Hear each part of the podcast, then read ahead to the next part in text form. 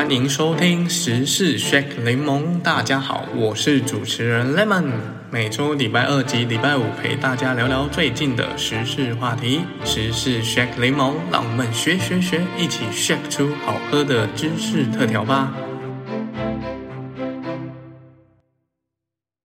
最近 COVID-19 疫苗出来啦，大家应该都很开心。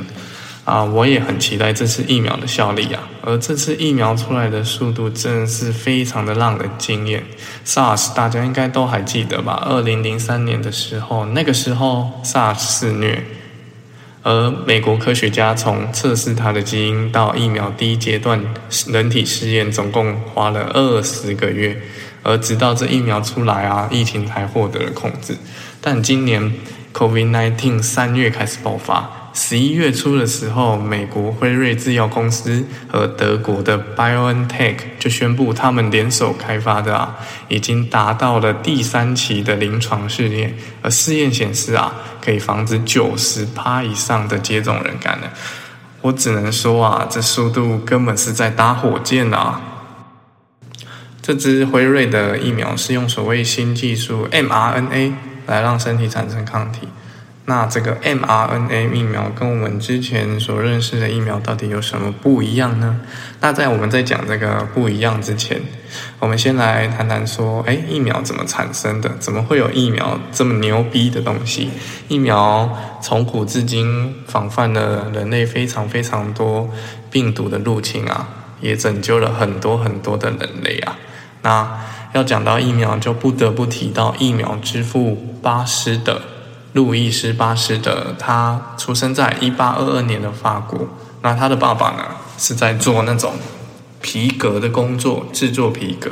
那虽然说他爸爸没有受过非常正式的教育啊，但他爸爸是一个非常好学的人，就是下班会充实自己啊，看附近有没有什么新知啊，邻居有没有什么新技术啊，都会去充实自己。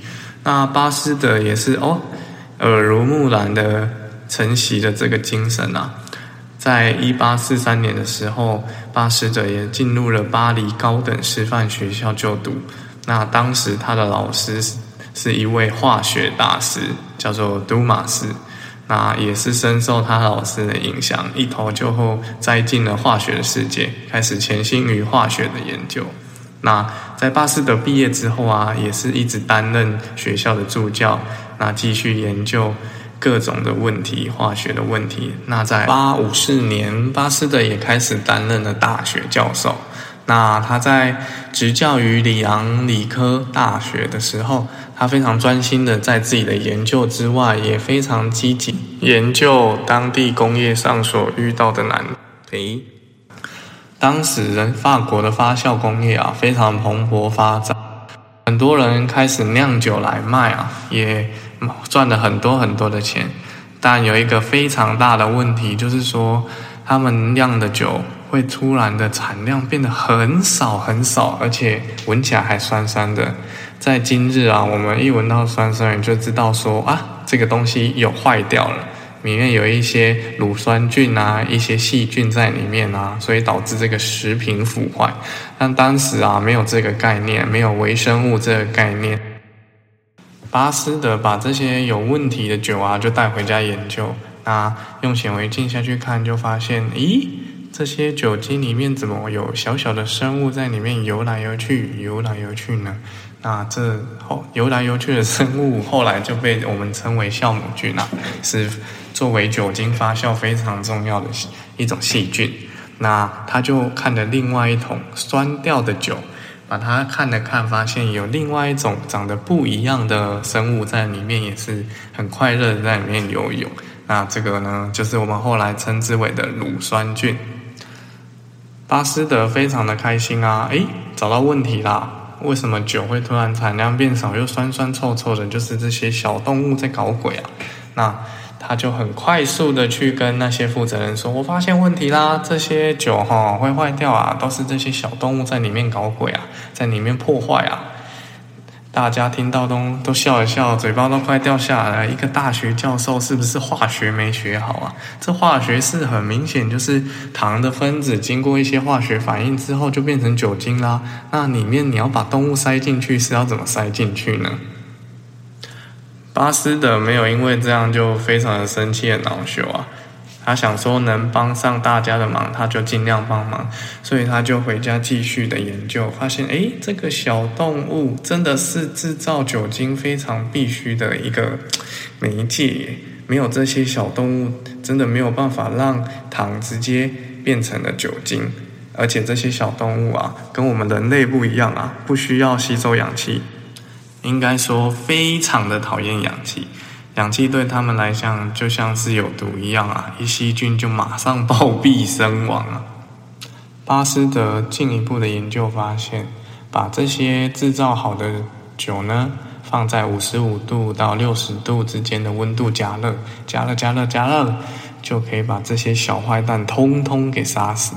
那就可以大大的延长这酒的保存期限，这也是现代食品工业常使用的一种灭菌方法——巴斯德灭菌法，就是将一般的饮料啊、牛奶啊，把它低于沸点的温度下加热，那就可以避免破坏产品的品质，并且可以延长储存的期限呐，很方便的一种方式。而第一支疫苗的出现啊，也跟这个灭菌方法有很大很大的关系。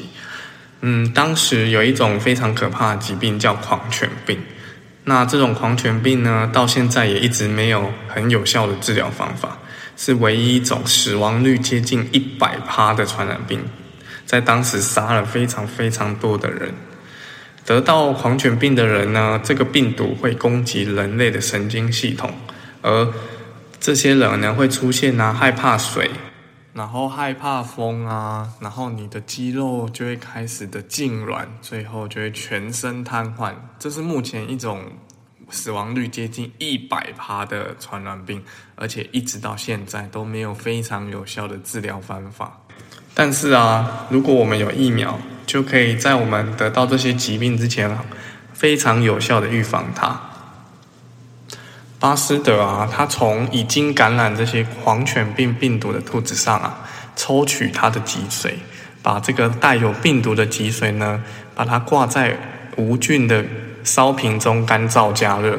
这么做啊，那些狂犬病病毒的活性跟感染力就大大的降低了。之后，他就把这段干燥的脊髓，把它磨成粉，然后和干净的蒸馏水混合在一起。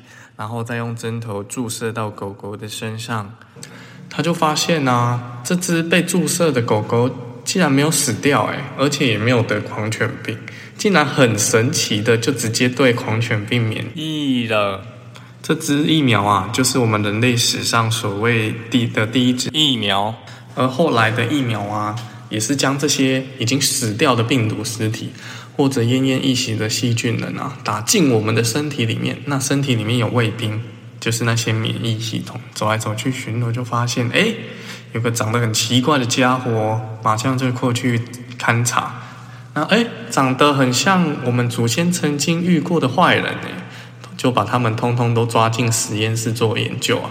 那研究之后就知道要用什么武器对付他们。当那些健康的病毒或者细菌人真的来攻打我们身体，我们的身体啊，早就有对抗他们的武器啊，在他们来攻击我们之前，就可以直接的将他们消灭。这就是我们疫苗的功用啊。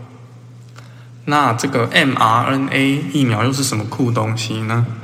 我们知道啊，身体里面有 DNA 啊，跟 RNA。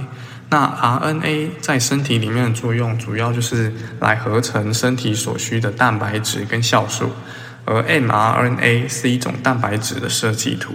当我们细胞里面的核糖体啊，拿到这个 mRNA 设计图，就会按图施工，制造出一批又一批设计图上设计出来的蛋白质。而 mRNA 疫苗呢，就是人类去研究那些病毒。而先把这些设计图打进我们的身体里，那我们的身体拿到这些设设计图，就可以先将这病毒的一部分制造出来。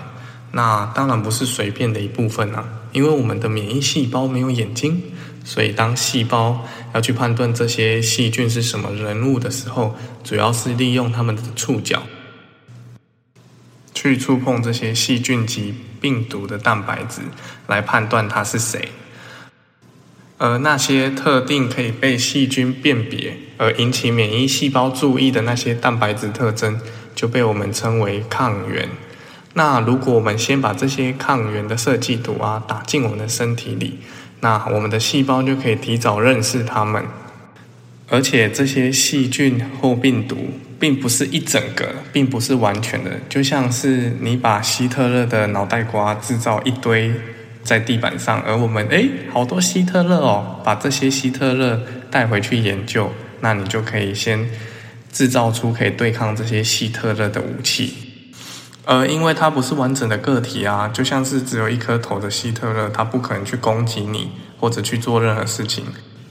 那对我们的身体就很安全呐，又可以好好的研究它们，提早去做好准备。等到真的遇到完全体的时候，就已经有那些武器了，就可以直接拿来消灭他们。大家可能会觉得，哇，疫苗这么猛，那我们是不是很快就可以出去玩了？真的是很开心。而虽然辉瑞 mRNA 的疫苗概念很好，但它还是有一些困难的地方。因为 mRNA 它在室温下是会自己溶解的，它非常的不稳定。而辉瑞这支疫苗啊，必须储存在负七十度的环境下，所以辉瑞如果要让大家都可以使用到它的疫苗，必须建立一个完整健全的冷链物流，确保从生产啊、运送跟保存到施打都要符合他们的标准。这是一个非常大的挑战。而且这支疫苗必须注册两次，第一支注射完毕后等二十一天，必须再注射第二支。而辉瑞预估啊，今年年底会生产大概五千万支的疫苗，大概就是只有两千五百万人可以试打到，要到明年才有办法生产约十三亿支的疫苗。所以啊，今年应该是不太可能打到疫苗了。能打到疫苗的，主要都是医院的第一线医护人员跟那些抵抗力比较薄弱的老人家。我们这些青年人呢，或者壮年人，可能要到明年的第二季或第三季才有机会达到。今年英国十二月七日的时候，已经率先开放民众施打这新冠肺炎的疫苗。那使用的疫苗啊，就是我们刚刚讲的辉瑞跟 BioNTech 的 mRNA 疫苗。那他们目前已经订购四千万剂喽，每人两剂，应该可以供两千万人施打。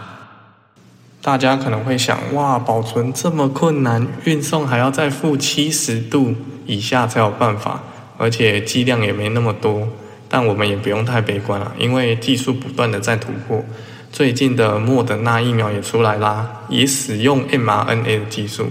但它的防护力比这个辉瑞的疫苗更高，高达了九十五 percent，而且只需要在负二十度 C 以下就能保存，能保存大概六个月左右，大大的降低运送及配送的难度。看着英国已经率先开始施打新冠肺炎疫苗了，哇，好羡慕啊！那我们也想知道，我们台湾到底什么时候才可以施打疫苗呢？目前台湾正全力的向国际药厂争取疫苗。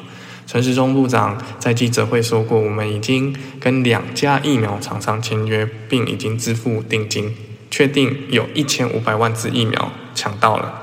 那还有一家是进入谈判的最后阶段，还有两家正在洽谈中。陈时中部长预估，我们台湾大概可以在明年的三月到六月施打第一剂的疫苗。那在那之前，我们大家还是要好好。的守护台湾，出门要记得戴口罩、勤洗手，我们一定能挺过这个疫情的。我是 Lemon，我们下次再见，拜拜。